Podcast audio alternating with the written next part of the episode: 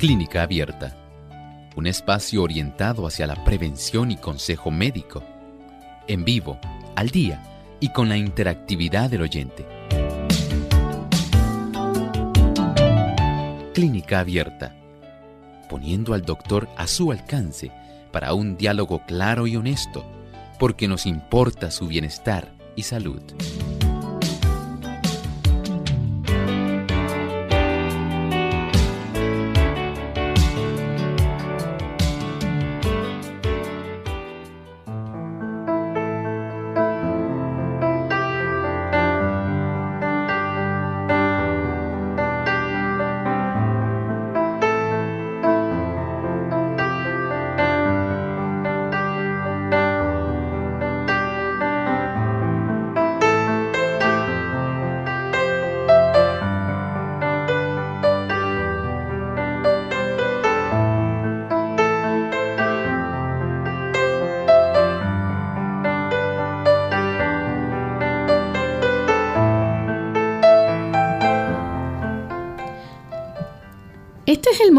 Para que usted pueda comunicarse a Clínica Abierta y hacer su pregunta. Hoy usted se convierte en nuestro protagonista, así que les invitamos a participar llamando a nuestras líneas telefónicas localmente en Puerto Rico, el 787-303-0101. Para los Estados Unidos, el 1866 920 9765. Para llamadas internacionales libre de cargos, el 787 como código de entrada, 282-5990 y 763-7100. Desde ya puede comenzar a comunicarse, nuestro cuadro está disponible y usted puede hacer su pregunta hoy en nuestro programa. También le recordamos que puede participar escribiendo su consulta a través de nuestra página web radiosol.org. En vivo durante esta hora puede hacer su consulta.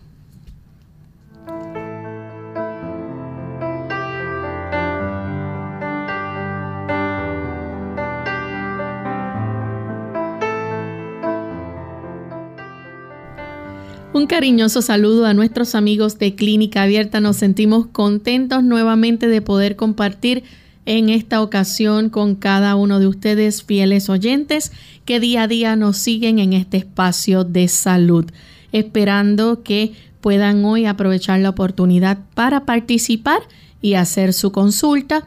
Y también recordándoles que estaremos recibiendo consultas a través de nuestro chat y aquellos que nos siguen a través de las redes sociales. Durante esta hora también a través del Facebook pueden hacer sus preguntas. En compañía del doctor Elmo Rodríguez, les saludamos. ¿Cómo está en el día de hoy, doctor? Muy bien, gracias a Dios, Lorraine. ¿Y Lorraine cómo se encuentra? Muy bien también. Qué bueno, saludamos a nuestro equipo técnico. También es para nosotros un gran placer el poder alcanzarle a usted, querido amigo y amiga de Clínica Abierta, Gracias por acompañarnos en este lapso de tiempo. Y antes de comenzar a recibir las llamadas, queremos enviar saludos cordiales también a los amigos que nos escuchan a través de el canal La Verdad Presente y la Iglesia Adventista de la Trinidad en Nicaragua. Así que les saludamos con mucho cariño. Vamos en este momento a escuchar el pensamiento saludable para hoy. Los que aseguran que el tabaco no les perjudica pueden convencerse de su error absteniéndose del mismo durante unos pocos días los nervios agitados, la cabeza aturdida, la irritabilidad que sienten les probarán que esta complacencia pecaminosa los ha reducido a la servidumbre. Ha vencido el poder de la voluntad. Son esclavos de un vicio terrible en sus resultados. Ciertamente, más allá de solamente parecer que usted está disfrutando placenteramente de un tabaco, de un habano, en realidad usted está utilizando un potente inductor que trabajará sobre su sistema nervioso central. Esto estará elevando ciertos neurotransmisores de placer. Pero detrás de ese placer hay un rastro de dolor, de miseria, de daño, de envenenamiento, porque a fin de cuentas el tabaco es un cóctel de venenos que usted voluntariamente y con mucha elegancia puede introducir en su cuerpo para usted hacerse daño. ¿Había usted pensado en cómo este tipo de veneno, una vez se enciende, que entra en combustión el tabaco, usted está inhalando 4.000 diferentes venenos, ¿sí? Que entran a su corriente arterial y son distribuidos a todo su cuerpo, lamentablemente afectándole principalmente al sistema nervioso central. Tenga eso en mente. Usted no debe hacerse daño a sí mismo. Tiene usted la oportunidad de escapar a esta intoxicación tan potente, tan variada, tan letal. Tenga en mente que usted es templo del Espíritu Santo y que usted debe dar cuenta al Señor por la forma como usted trata su cuerpo. Con ese buen consejo vamos entonces a dar inicio a nuestro programa en el día de hoy. Ya tenemos nuestras líneas disponibles, pueden comenzar a llamar aquellos que quieran hacer sus consultas. Comenzamos con la primera llamada que la hace Aurelia desde la República Dominicana. Adelante, Aurelia, bienvenida. Gracias, buen día. Eh, yo quiero hacerle la pregunta, doctor, es que por qué a mí se me calienta mucho la mano, me duele, me duele mucho y se me aduerme y siento como que me está comiendo así, como que como que la piel como que se me está hinchando así, como una picazón así fuerte. Esa es mi pregunta para el doctor. Muchas gracias, Aurelia. Aurelia, mi consejo es que usted pueda ir a su médico de cabecera de tal manera que él pueda hacerle algunas preguntas, pueda revisar sus manos, el saber cuánta fuerza usted tiene al realizar prensión con sus manos, al realizar movimientos. Esto le puede ayudar a él eh, indagando también por si acaso usted está desarrollando algún tipo de condición neurológica. A veces, aún en las extremidades superiores, se pueden desarrollar neuralgias, pero también se pueden desarrollar compresiones en los nervios, el nervio radial, mediano y cubital. Pueden estar siendo comprimidos por estructuras que tenemos anatómicas en el área de la muñeca. Pero hace falta hacer algunos estudios. Y esto, pruebas de conducción nerviosa verificar la temperatura de su mano, verificar la coloración, todo eso es importante. Por lo tanto, si usted tiene la oportunidad de usted eh, tener a su alcance, digamos, una cita lo más breve posible, lo más al tiempo más breve posible para asistir a su médico, vaya, de tal manera que él pueda hacer este tipo de revisión y usted pueda recibir el diagnóstico preciso. Bien, tenemos a María. Ella nos llama de la República Dominicana. María. Sí, yo quiero saber eh, que tengo una infección en la orina, una cruz de sangre oculta. A ver, ¿qué me puede ayudar él? Muchas gracias. Bueno, María, hay que ser muy cuidadoso.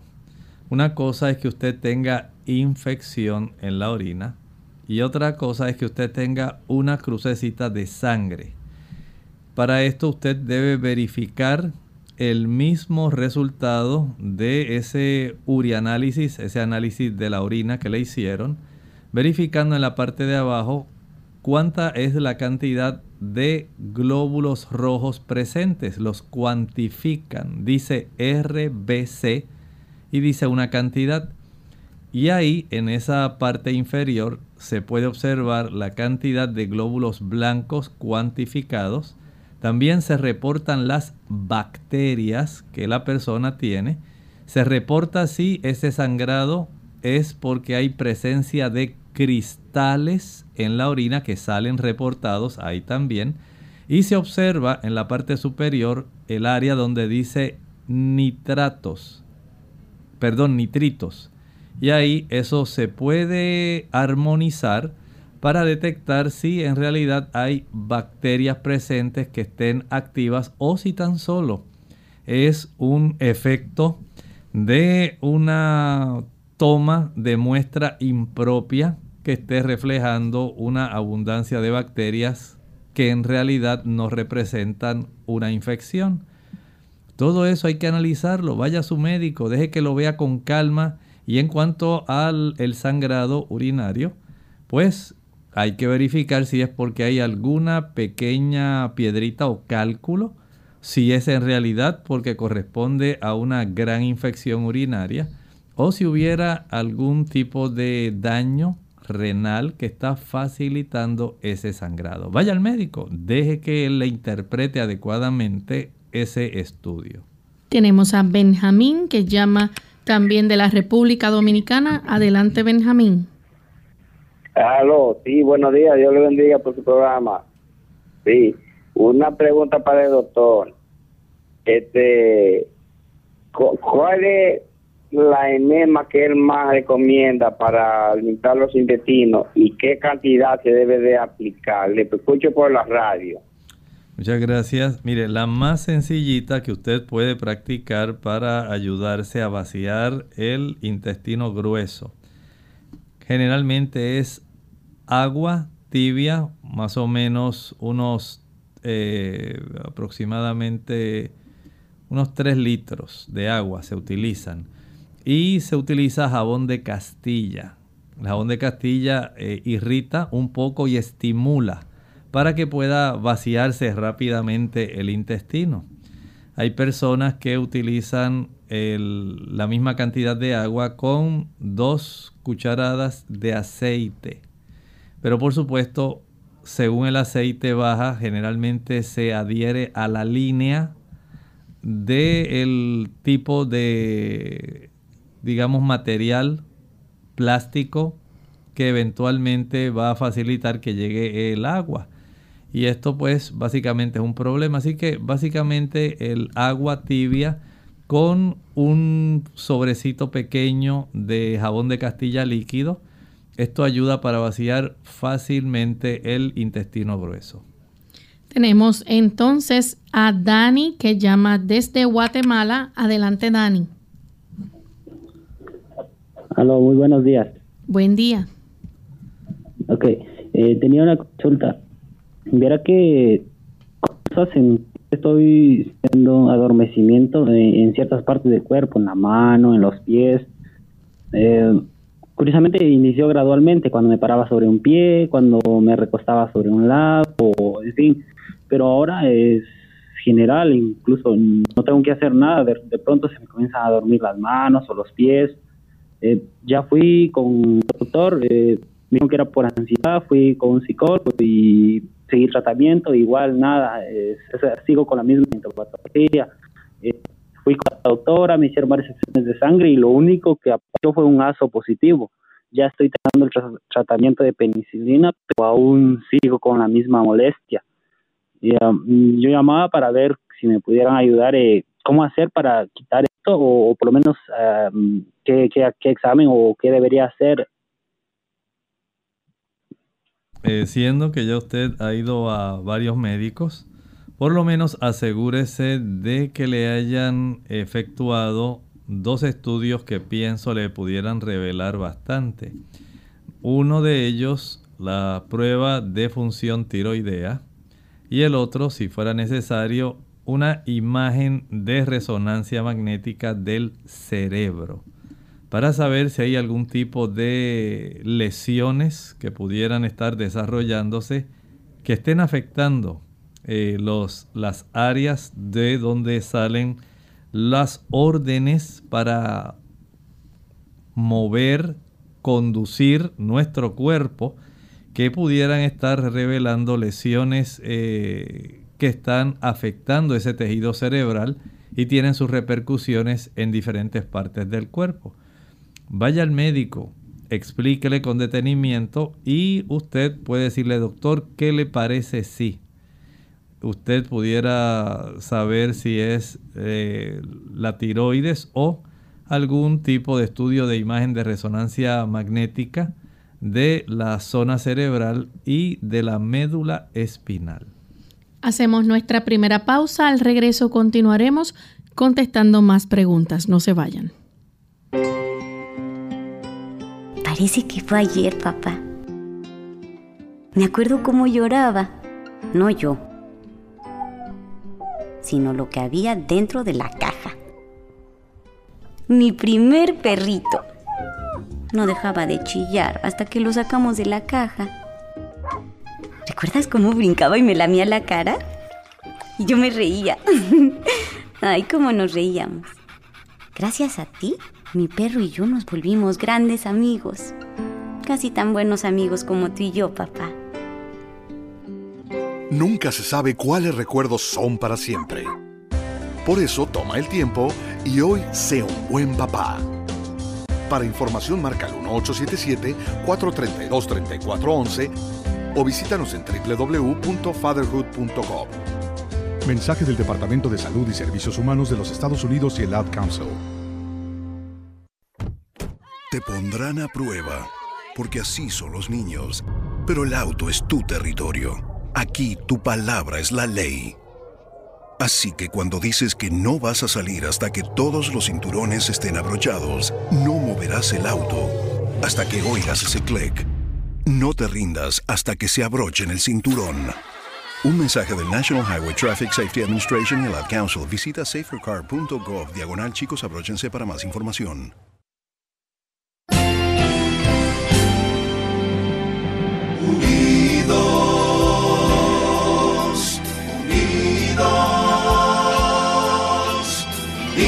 Hacia el cielo, siempre unidos,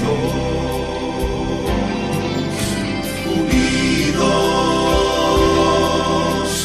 unidos, en la testificación de la verdad, en la testificación de la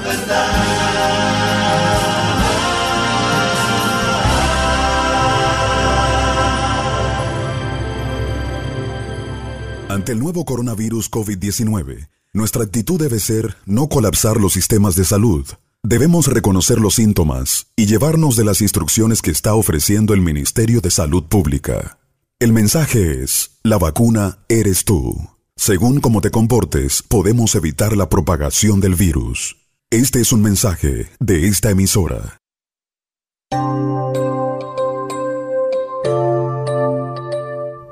Ya estamos de vuelta en Clínica Abierta, amigos, y continuamos con Margarita. Ella llama de San Juan, Puerto Rico. Adelante, Margarita. Buenos días, saludos para todos. Es para preguntarle al doctor relacionado a un paciente de Parkinson que le encontraron tres quistes en los riñones. ¿A qué se debe y cómo le podemos ayudar? Gracias. Muchas gracias. Bueno, hay personas que tienen problemas de quistes renales desde el nacimiento. Son situaciones que solamente uno pudiera saberlas de una manera comparativa. Saber si hay algún estudio, especialmente ultrasonido, que pudiera estar revelando hace años atrás si esto ya existía. Pero por otro lado, recuerden que en nuestros riñones se realizan procesos de depuración, de eliminación, particularmente de metabolitos, son sustancias químicas producto de las reacciones de fármacos que las personas ingieren.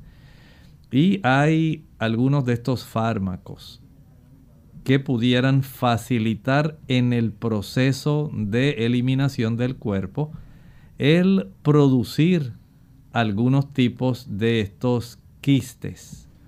Así que desde esta forma, pues básicamente podemos decir que pudiera estar relacionado con los medicamentos que él tome. No necesariamente tienen que ser para el Parkinson. Tal vez haya otros que él esté utilizando o ha utilizado y que ha facilitado este tipo de producción. Y en realidad no tenemos una forma específica de poder nosotros decir vamos a tomar este medicamento o este tipo de producto natural que pueda revertir ese tipo de quiste que se ha producido. Porque hay quistes que tienen diferente contenido.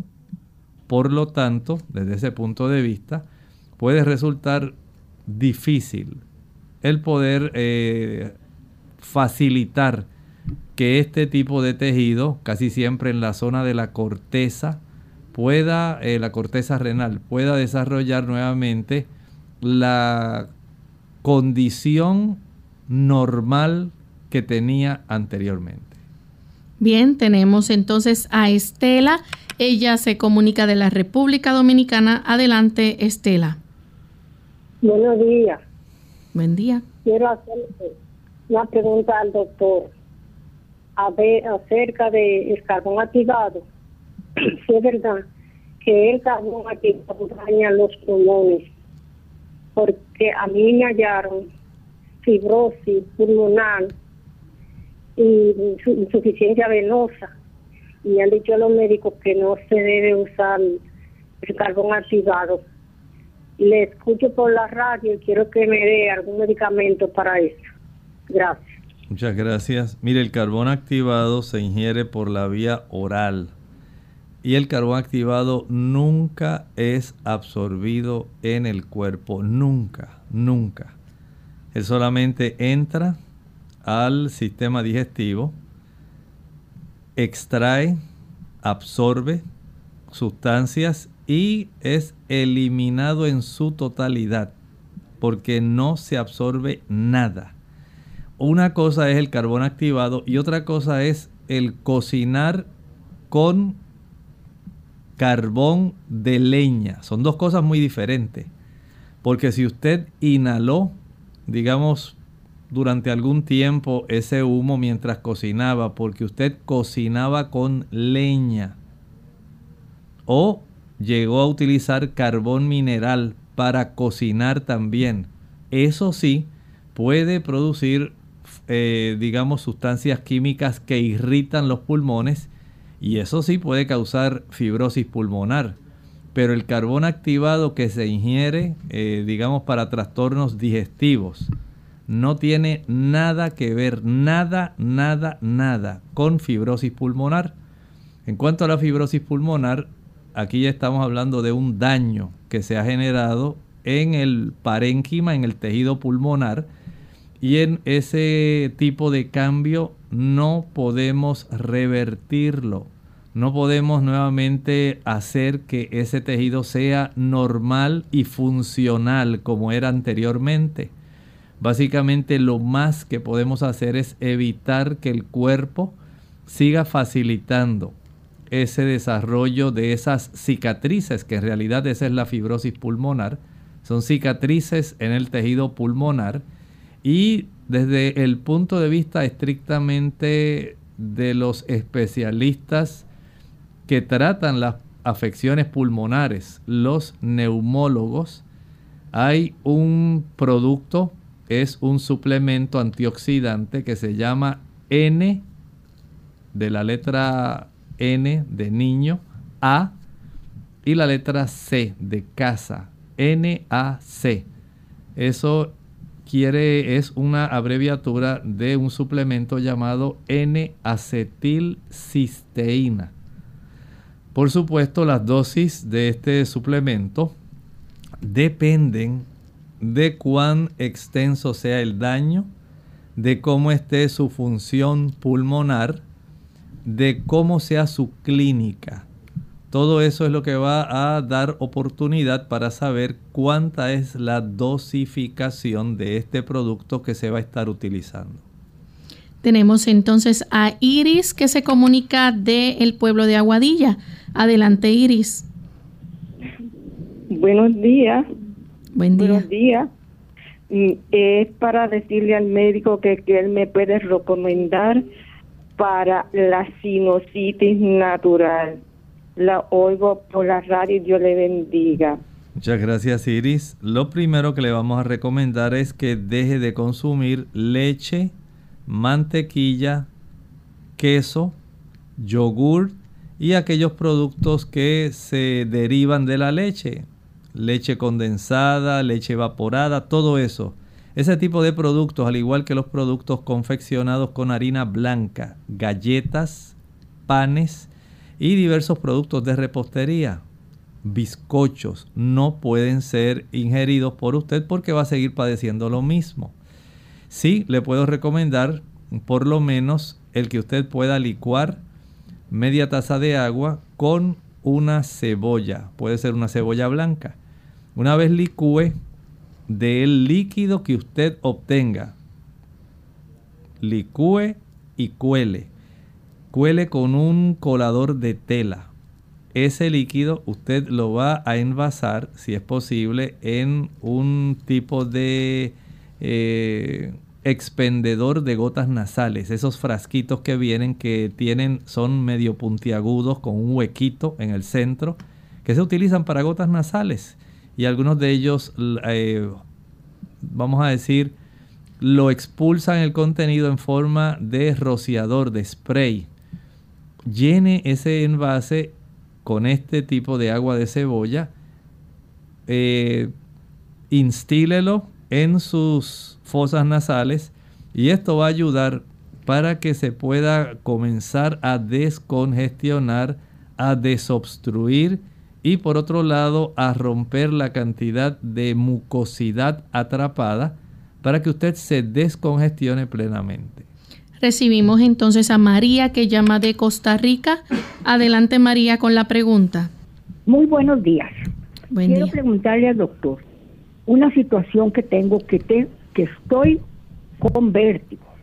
He probado toda clase de pastillas todas, todas, todas, hasta la más moderna que dicen los médicos que es el beta ser, pero eso no me hace ni nada, siempre estoy con el mareo, he sufrido cuatro caídas y ya me quedé hasta con bastón, tengo 87 años.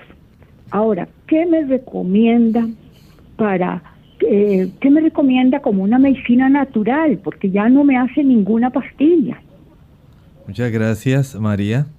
Bueno, María, mire, aunque generalmente hay eh, la mayor parte de esos problemas se desarrollan dentro de los canales semicirculares, dentro del laberinto de nuestro oído interno.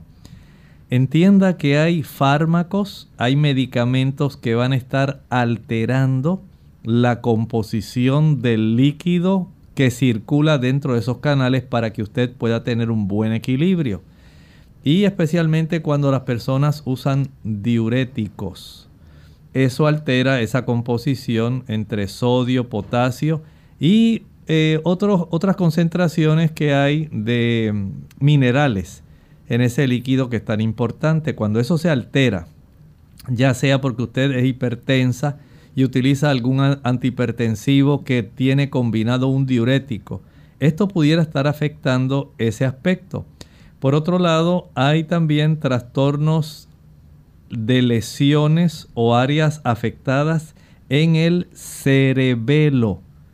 El cerebelo lo tenemos en la parte posterior, región occipital de nuestro cerebro, de nuestra masa encefálica.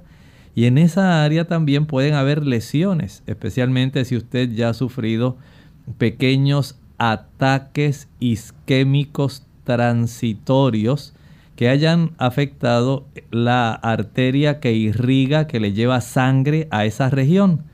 A veces la arteria vertebral puede también eh, dar ocasión de que no se reciba ni oxígeno ni nutrientes y puede afectarlo.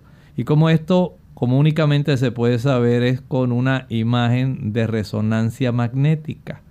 Afortunadamente ese tipo de estudios radiológicos nos permite también saber cómo está el oído interno. Así que usted mediante este estudio puede tener una mayor precisión. Algunas personas que no tienen situaciones complicadas en relación al equilibrio, generalmente logran mejoría con el uso de cápsulas de una planta que se llama ginkgo biloba otros productos que se llaman flavonoides y también el té de jengibre. Si usted no es hipertensa. Bien, hacemos nuestra segunda pausa. Al regreso continuaremos con más de sus preguntas. Cuidar de los demás es cuidar de uno mismo. Hola, les habla Gaby Zabalúa en la edición de hoy de AARP Viva, su segunda juventud en la radio, auspiciada por AARP. Tratar de comunicarse con un ser querido mayor que sufre algún impedimento del habla debido a un derrame cerebral u otra discapacidad mental como el Alzheimer puede ser muy triste y frustrante. Además de no saber qué hacer, es normal sentirse ofuscado. No obstante, existen varias maneras de saltar los obstáculos para tener una comunicación efectiva. Empieza por elegir un lugar tranquilo y sin distracciones, asegurándote de que tengas toda la atención del adulto mayor antes de empezar a hablar. Eso lo puedes lograr sentándote cerca y mirándolo de frente. Asimismo, para que haya retroalimentación, muéstrale interés manteniendo contacto visual e inclinándote hacia adelante. Pero atención, sé consciente de tus expresiones y de tu lenguaje corporal. Dentro de los consejos generales de muchos especialistas está el de prepararse para manejar múltiples formas de comunicación, desde gesticular, señalar cuadros o pinturas e integrar las letras del alfabeto dibujadas en un cuaderno, todo forma parte de la conversación. Sobre todo, mostrarte paciente y mantener la calma. El bienestar de tu ser querido será tu mayor recompensa. El patrocinio de AARP hace posible nuestro programa. Para obtener más información visita aarp.org oblicua viva. La armonía de la creación depende del perfecto acuerdo de todos los seres y las cosas animadas e inanimadas con la ley del Creador. No solo ha dispuesto Dios leyes para el gobierno de los seres vivientes, sino también para todas las operaciones de la naturaleza. Todo obedece a leyes fijas que no pueden eludirse. Pero mientras que en la naturaleza todo está gobernado por leyes naturales, solamente el hombre, entre todos los moradores de la tierra, está sujeto a la ley moral. Unidos con un propósito, tu bienestar y salud.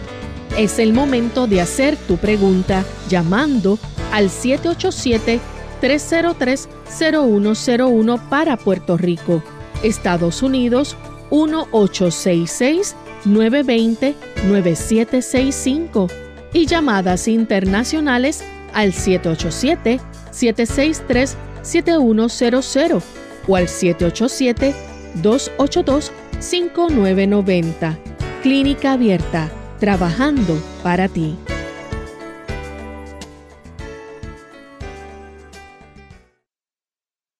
Clínica Abierta.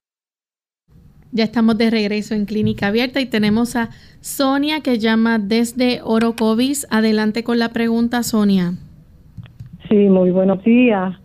Eh, mi problema es el siguiente. Soy vegetariana. Llevo 10 años con hiperacusis y tinnitus. He visitado 19 especialistas y no he conseguido alivio. Eh, hace dos años conseguí una compañía en Estados Unidos de productos naturales y me ha ayudado un 80%. Pero salgo con el hígado graso. ¿Será que esas pastillas, aunque son naturales, me afectan el hígado? Son como 12 a 15 pastillas diarias y naturales. Gracias. Muchas gracias.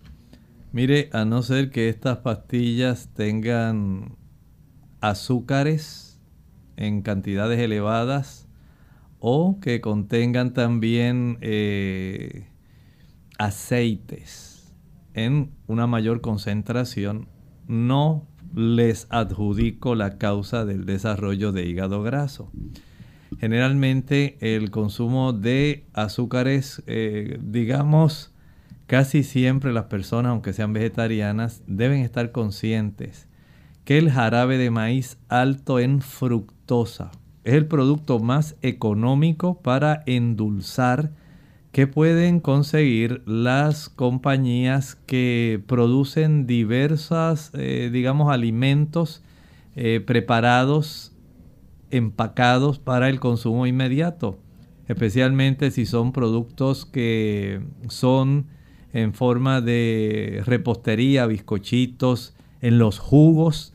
Se utiliza generalmente el jarabe de maíz alto de fructosa, los refrescos, en muchos productos ya sí que se comercializan como postres y productos eh, que conllevan algún tipo de endulzador. Comercialmente esta es la forma más económica. En lugar de utilizar azúcar directamente, azúcar blanca, azúcar negra, utilizan este tipo de productos y esto está trayendo mucho problema porque su consumo facilita el desarrollo de hígado graso. También el consumo de eh, grandes cantidades de aceite. Digamos que usted prepara una ensalada y a usted le encanta tanto la ensalada que usted le echa una generosa ración de aceite porque es aceite de oliva. El exceso de ese aceite va a facilitar, aunque usted no lo fría, va a facilitar que usted también desarrolle hígado graso. Eh, si algún en algún momento anteriormente usted ingirió alcohol, también va a desarrollar hígado graso. Si usted es diabética, es más fácil que la elevación de la glucosa y la transformación de glucosa en triglicéridos. Esto también facilita el hígado graso. Si usted está sobrepeso, aunque sea vegetariana, el sobrepeso también facilita el desarrollo de hígado graso. También se comunica con nosotros Victoriana de la República Dominicana. Adelante, Victoriana. Sí, buenos días. Mi problema es el siguiente. Yo he ido mucho gastro, pero el problema de mi estómago es que toda la noche eruto, eruto, eruto y eruto feo eruto feo, cosas feas, yo eruto y también eh, vomito mucho, a veces me sale mucho vómito y lo que yo como, todo me cae mal, todo, todo, sea ensalada, sea lo que sea, todo me cae mal y se me crece el vientre, se me crece el vientre mucho. ¿Qué usted me puede decir, doctor? Muchas gracias. Pienso que usted debe hacer una cita con el gastroenterólogo. Hay que revisar mediante una endoscopía, una gastroscopía, saber cómo se encuentra la salud de su estómago y la salud del duodeno. Verificar si hay restos de eh, líquido biliar dentro de ese estómago. Esto es muy eh, adecuado para poder ayudarle. Pero por otro lado, hay que tener conciencia de que lo que nosotros consumimos puede también facilitar el desarrollo de este tipo de problemas. Especialmente si usted consume una gran variedad de productos de una, en una sola comida. Eh, más es lo recomendable más o menos unos tres diferentes productos si usted va a comer arroz, digamos, con habichuelas, arroz con frijoles y una ensalada, eso es suficiente. Pero si usted quiere comer arroz, frijoles, carne, ensalada, un postre de manzana y después quiere usar un jugo de naranja, pues tener estas combinaciones tan diversas va a facilitar muchos, muchos trastornos gástricos, mucha dificultad, dispepsia y puede afectarle. Pero también hay que reconocer que hay personas que no tienen buena capacidad de tener buenas digestiones, por un lado porque no tienen suficiente cantidad de ácido, otras porque no hay suficientes enzimas digestivas, que generalmente las prepara el páncreas, para poder ayudar para que usted tenga una mejor digestión. Y las personas utilizan algunas de estas enzimas vegetarianas, lipasa, amilasa y proteasa, para poder más fácilmente procesar estos productos que se han ingerido y evitar esos procesos de fermentación. Un mal que es muy común para tener esos trastornos que usted está mencionando, también es el que usted, por ejemplo, desayune y si a la hora su hijo le ofrece algún trocito de chocolate, usted se lo coma. Y al rato usted pasa por la cocina y tiene el deseo de consumir un vaso de jugo puro de naranja. Y al rato entonces usted, la vecina, le envía un pedacito de flan. Toda esta interrupción de una buena digestión, en lugar de usted permitir que un buen desayuno hasta la hora del almuerzo sea lo único que entre por su boca y no entre nada más, ninguna merienda, ningún tipo de jugo, nada, hasta el almuerzo. Ese trastorno, esa interrupción frecuente puede facilitar fermentaciones y trastornos digestivos. Utilice un poquito de agua con limón. Esto le puede ayudar aumentando la cantidad de ácido clorhídrico dentro de su estómago. Digamos media taza de agua con el jugo de medio limón media hora después de haber desayunado, haber almorzado y haber cenado. Esto reduce la cantidad de gases que se van a estar desarrollando por el proceso digestivo y las fermentaciones normales y va a evitar en cierta forma los indeseables eructos. La siguiente consulta la hace Ligia desde Nahuabo, Puerto Rico. Adelante, Ligia. Dios me lo bendiga a los dos y que me dé mucha, mucha salud. Eh, doctor, mi pregunta es la siguiente.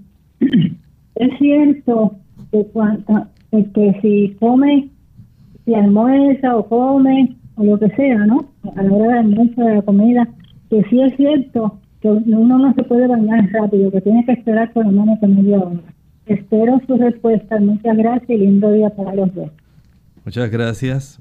Mire, nuestro cuerpo es muy inteligente. Así el Señor hizo el cuerpo. Y cuando nosotros estamos en una función digestiva, hay un desvío de la sangre del sistema general, del circulatorio general, a concentrarse en la zona del sistema digestivo. Así que no hay una forma de ecualizar la temperatura de nuestro cuerpo mientras hay un secuestro de una buena cantidad de sangre desviada al sistema digestivo para efectuar la digestión.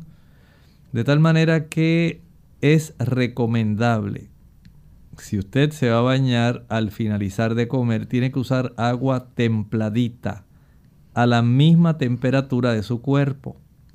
Pero no puede usar agua fría porque puede esto en realidad tener trastornos desde el punto de vista general en su organismo por la incapacidad de manejar la temperatura del agua mientras la sangre está tratando de manejar dentro del sistema digestivo eh, los movimientos, los procesos de absorción, todo eso. Entonces, recomendable, bañese antes de comer o deje que transcurra unas dos horas después. En realidad es mucho más sano y es menos preocupante. Tenemos a Katia desde El Salvador. Adelante, Katia. Buenos días, bendiciones para ustedes. Gracias por eh, permitir mi llamada. Mi pregunta es esta. Hace como seis meses me salieron unas como llaguitas a los lados de la cabeza por los sentidos. Ah, yo me coloqué clotimazole y se me secaron, pero aún así este, persisten y son escamosas la cabeza comenzó también a ponérseme así como caspa y he usado diferentes champús que también me pongo cositas que me salieron así a la orilla de la cabeza y pues no hay nada que me caiga bien. Yo tengo demasiado reseca la piel y no sé qué hacer ya. Muchas gracias, les escucho en radio. Muchas gracias. Mire, según lo que usted está, está describiendo, eh, parece que es algún tipo de psoriasis que se está desarrollando en esa área. Y el uso de clotrimazole en realidad no va a eliminarlo. Va a facilitar que siga en cierta forma desarrollándose, solamente se alivia un poco eh, la molestia del picor y la cantidad de costra que se va a formar. Pero pienso que primero vaya al médico eh, para que le revise, pero pienso más bien que es psoriasis en el cuero cabelludo que se puede desarrollar y más en la línea de implantación del cabello. Ahí es muy frecuente en la zona eh, dorsal, en la región occipital, cerca del cuello, también en la región, como usted dice, cerca del área temporal, en los sentidos, y en la zona de la patilla, en esas áreas, al igual que al frente, ahí donde finaliza la frente y comienza justamente el implante del cabello frontal. Esas lesiones se desarrollan más ahí. Por lo pronto, le puedo recomendar solamente dos cosas que alivian el problema, pero no lo eliminan.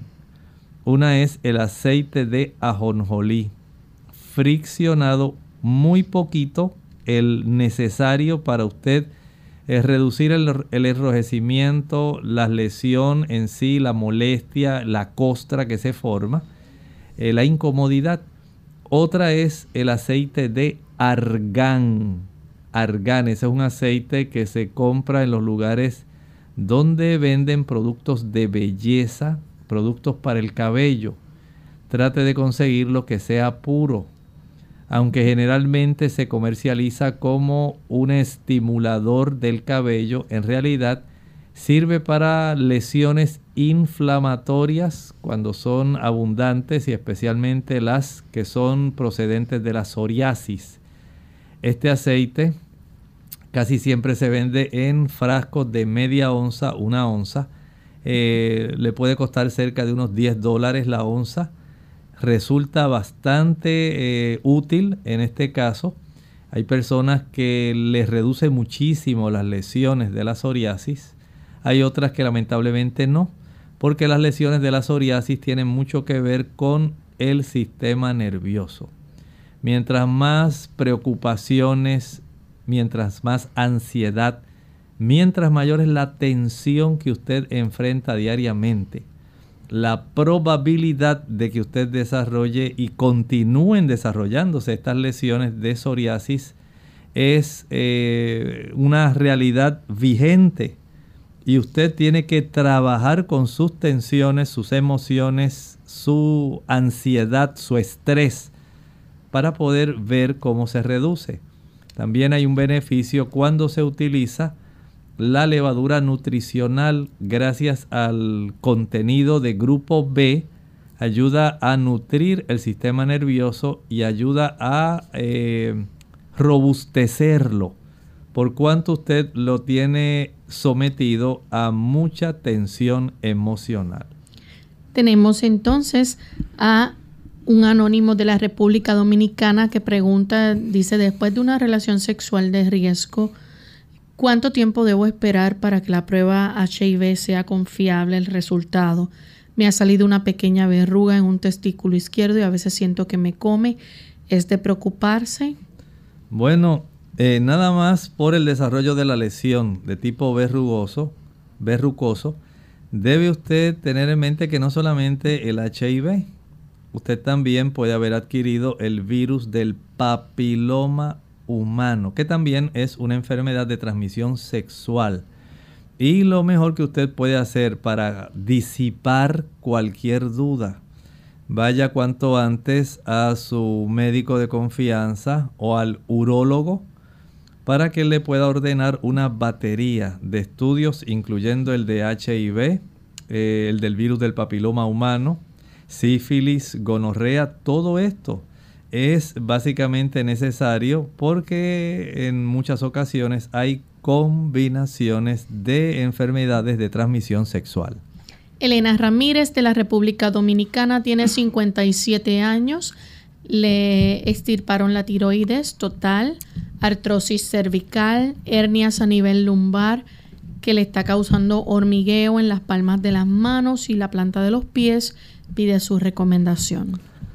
Bueno, solicito que usted con mucha sabiduría vaya donde el médico verifique cómo está la función de su tiroides que no tiene, pero que usted debe estar utilizando algún tipo de levotiroxina. Aún así, se hacen pruebas de la hormona estimuladora de la tiroides para saber cómo en realidad usted está funcionando por una razón. Escuche con atención. En la parte frontal de la tiroides se ubican otras cuatro glándulas que se llaman las paratiroides. Y si le hicieron la tiroidectomía total, se la sacaron completa, es muy probable que ya esas glándulas no existan. Y esas glándulas, las paratiroides, tienen que ver con el metabolismo del calcio, del fósforo y del magnesio. La incapacidad del cuerpo para mantener una cifra sanguínea de estos diferentes minerales puede traer problemas de hormigueos y puede traer otros problemas generales en el cuerpo porque no hay una proporción adecuada de los mismos. Por favor, vaya al endocrinólogo, pídale que además de la prueba de funcionamiento tiroideo, especialmente de esta de la hormona estimuladora de la tiroides, también ordene las pruebas necesarias para saber cómo está la tirocalcitonina y otras más que son importantes por cuanto ya usted no tiene las paratiroides. También tenemos a Juan de Costa Rica, 67 años, tiene antígenos altos, 10.8 prostáticos, primer examen 7.2, eh, también el segundo 9.3 y este último 10.8. ¿Qué tan mal está o qué debe hacer? El 24 de este mes le hacen una biopsia y pregunta si es malo ese porcentaje. Bueno, en realidad entiendo que la tendencia alcista que lleva sí le hace merecedor de una biopsia.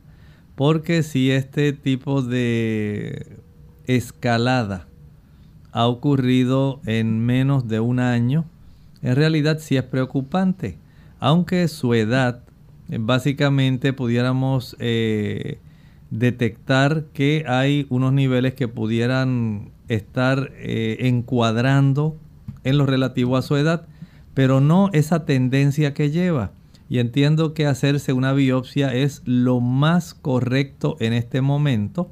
si esta biopsia se realiza bajo un estudio adicional, del sonograma prostático transrectal puede también revelar si hay algún otro tipo de calcificaciones o áreas que sean muy preocupantes para dirigir la aguja de la biopsia en esa dirección. Y esto todavía sería mucho mejor para tener una mayor precisión en relación a lo que está ocurriendo con usted. Maribel Olivo a través de Facebook dice que a su hijo de 31 años lo tienen que operar de su ojo derecho. Su hijo es diabético e hipertenso. Le tuvieron que cancelar su operación ya que su PTT salió alto. ¿Qué puede hacer? En realidad para este tipo de situación sería muy recomendable hacer algunas cosas.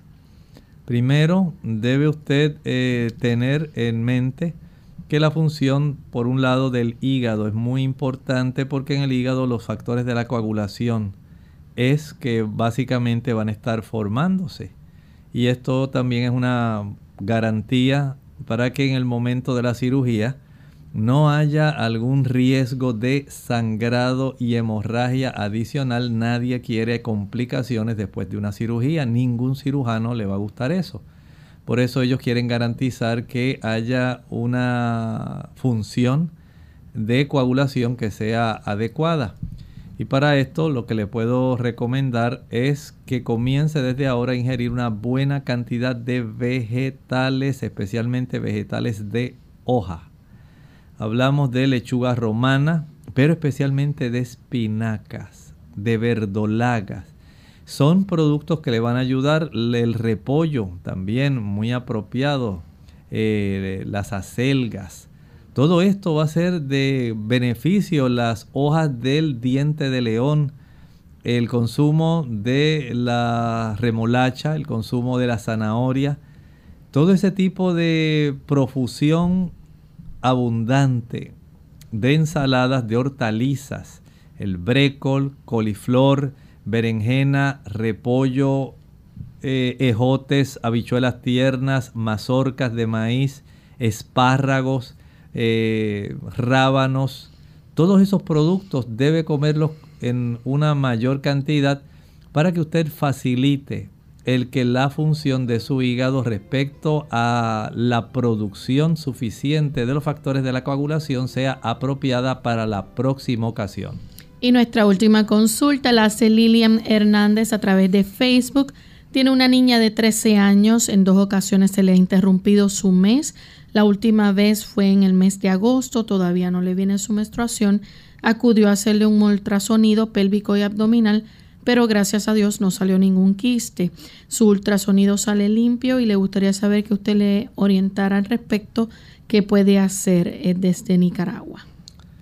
Este tipo de trastornos puede ocurrir en las damas que pues tienen sus periodos, no sé a qué edad ella comenzó su menarquia, el primer, eh, la primera menstruación, pero sí pueden ocurrir algunos ciclos que puedan adelantarse, atrasarse, eh, a veces hay ciclos anovulatorios.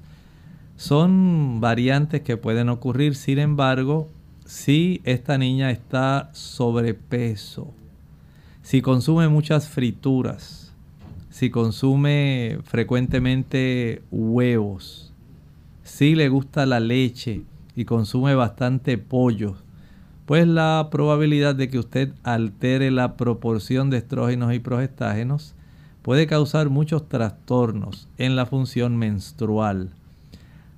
Si está a su alcance, elimine esos productos que mencioné y trate de que ella pueda tener una vida físicamente más activa, haciendo una mayor cantidad de ejercicio, exponiéndose más al sol y llevando una dieta bien equilibrada y descansando suficiente en la noche.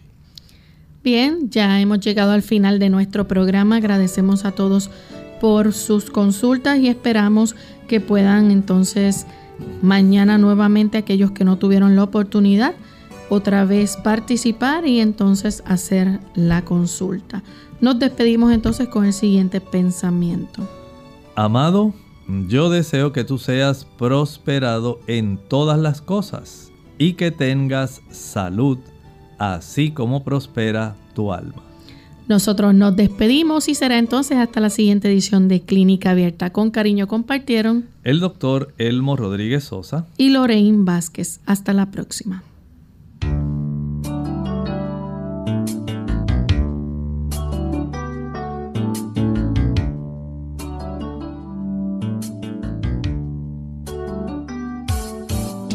Clínica Abierta. No es nuestra intención sustituir el diagnóstico médico. Antes de poner en práctica cualquier consejo brindado en este programa, usted debe consultar con su médico. Hasta la próxima.